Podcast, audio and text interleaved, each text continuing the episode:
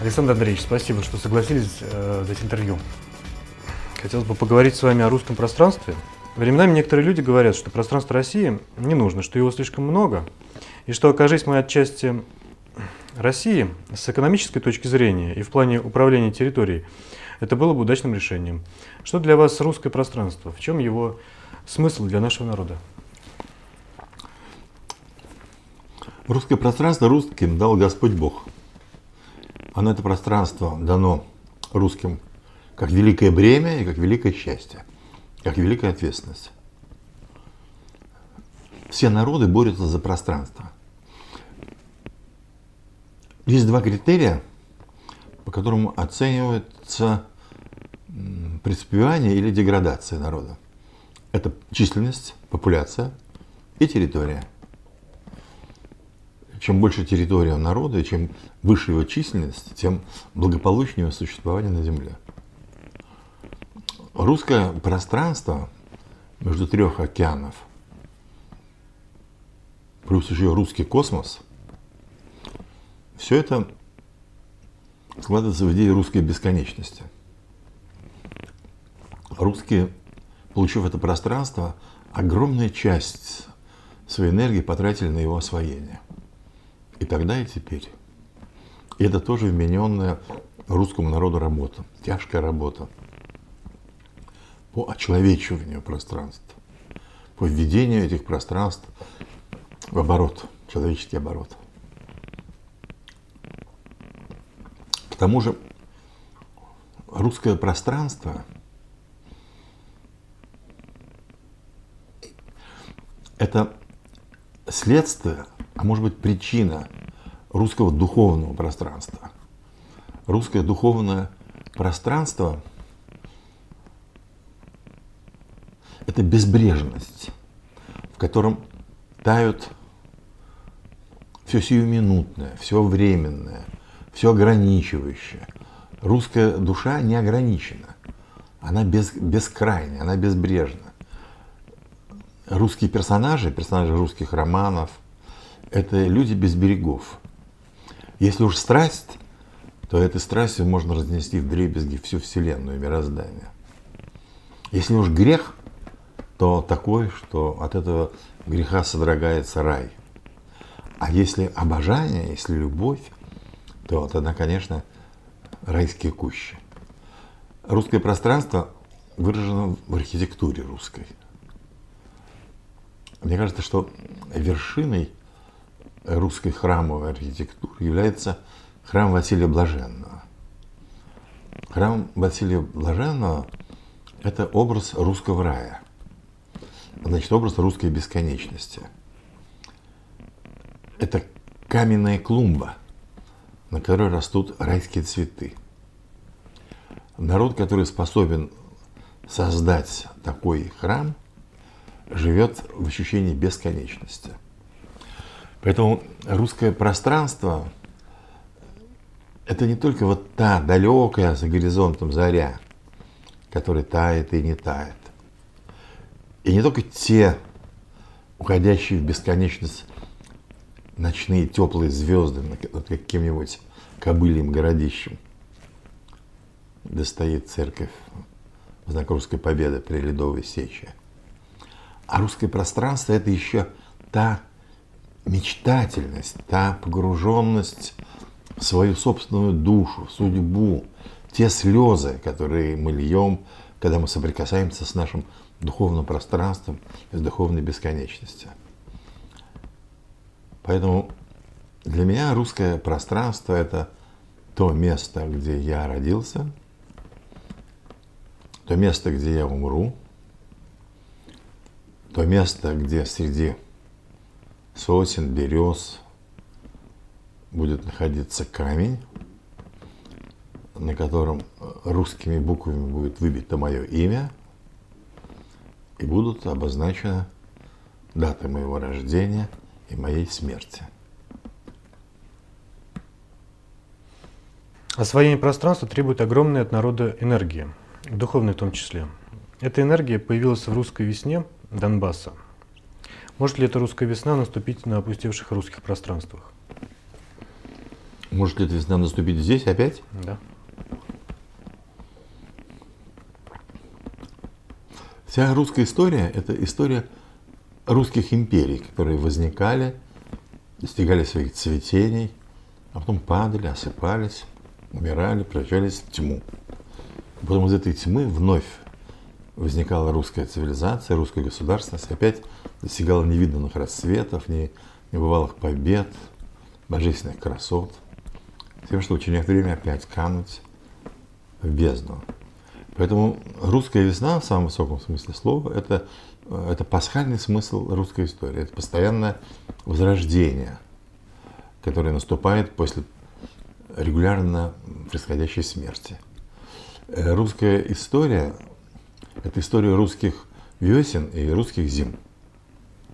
Русская история – это история въезда Спасителя Иерусалим на осляте, когда ему под ноги бросали цветы, а потом секли его бичами, мучили, прибили гвоздями на крест, где он умер,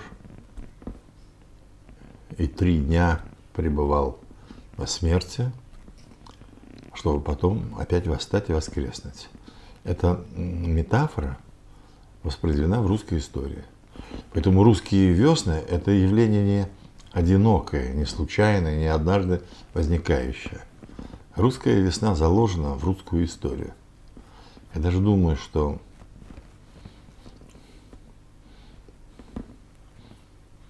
прав был Владимир Маяковский, когда сказал, и как весну человечества, рожденную в трудах и в бою, пою мое Отечество, республику мою.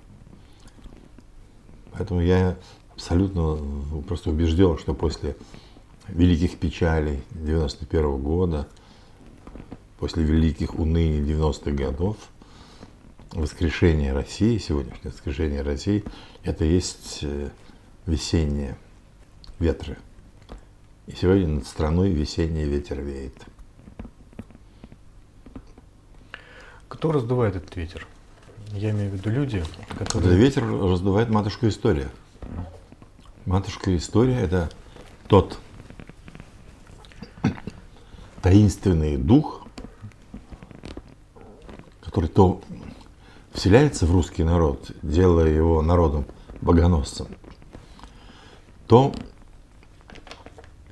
этому духу становится тесно в русском народе и в, рус, в русском правителе, и этот дух излетает с тем, чтобы потом снова после великих испытаний и бед вернуться. Русская история – это схватка двух птиц. Птицы света и птицы тьмы. Ясного сокола и черного ворона. И в один период русской истории побеждает ясный сокол, он гонит и бьет черного ворона. И из того летят перья черные. А потом э, ясный сокол улетает – и за ним в погоне бросается птица тьмы. И там его настигает. И эта схватка будет бесконечна, вплоть, вплоть до скончания времен. Поэтому ветер, который приносит нам русскую весну, это ветер русского мессианства. Это тот ветер, который когда-то пригнал на землю русский народ – и русский народ задуман создателем как народ, который берет на себя всю тьму мира, все каверны человечества и ценой огромных трудов, огромных жертв и испытаний превращает их в свет. Поэтому русский народ, а значит и русское государство, есть машина, сконструированная Господом Богом, для переработки тьмы в свет, для переработки земных отходов в новое белоснежное вещество, вещество жизни вечной. В этом пространстве России и русской истории каково место человека? Русский человек должен стать Богом – смысл русского отдельно взятого человека, не народа, а человека, уподобиться Господу. Вы боги, Спаситель своим ученикам, апостолам. И поэтому русский человек, отдельно взятый, он живет в ощущении своей божественной небесной задачи. Даже тогда, когда он с ней не справляется. Даже тогда, когда он ее отрицает. Даже тогда, когда он впадает в богоборчество. Даже тогда, когда он летит в бездну, во тьму. Ну и тогда, как говорил Достоевский, погибая и летя в кромешность, русский человек оборачивается к Богу и говорит, Господи. Поэтому русский человек это э, русский человек это вместилище Господа. Несмотря на то, что мы можем превратиться в звери, очень часто мы гаснем, мы впадаем в уныние, но вот эти взлеты, эти вспышки русской истории и русского государства, они происходят тогда, когда вспыхивает человек. Вспыхнувший человек ощущает себя как часть Вселенной. Конечно, через ощущение своей родственности и близости к самым дорогим и любимым, связь с народом, связь со своей страной, землей, с человечеством, а дальше э, с мирозданием и с Господом Богом. И всех, во всех своих э, земных трудах, в самых даже черных, в самых эм, губительных, самых, может быть, низких, низменных трудах э, русский человек возвышается.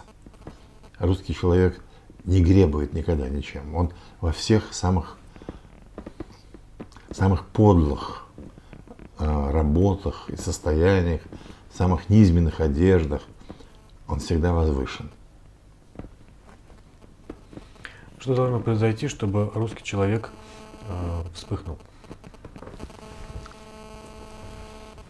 Вы же говорите э, не со мной, а с Господом Богом, правда? Ну, как вы считаете? Я думаю, что у русского человека, я вам сказал, что есть синусоида русского пути русского развития. Есть синусоида вспышки, есть синусоида угасания. Сейчас, после тьмы 90-х, русское государство и русская цивилизация находятся э, на своем возвышающемся отрезке истории. Причем неправильно говорить, что это государство и эту историю делает, например, Путин – или делаем мы с вами, или делает русский народ. Это неправильно, потому что в недрах этого подъема лежит само самодавлеющее государство, самодавлеющая часть русской истории. И оно, государство, возвышаясь из этой тьмы, делает и Путина, делает и вас, делает и меня, делает и всех тварей, которые обитают сегодня на Земле.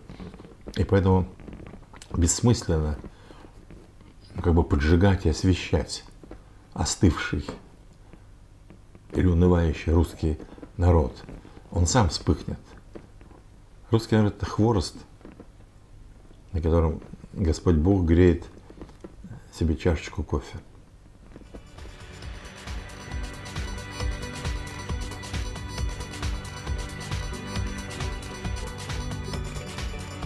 Вы прослушали аудиозапись проекта «Анастасис».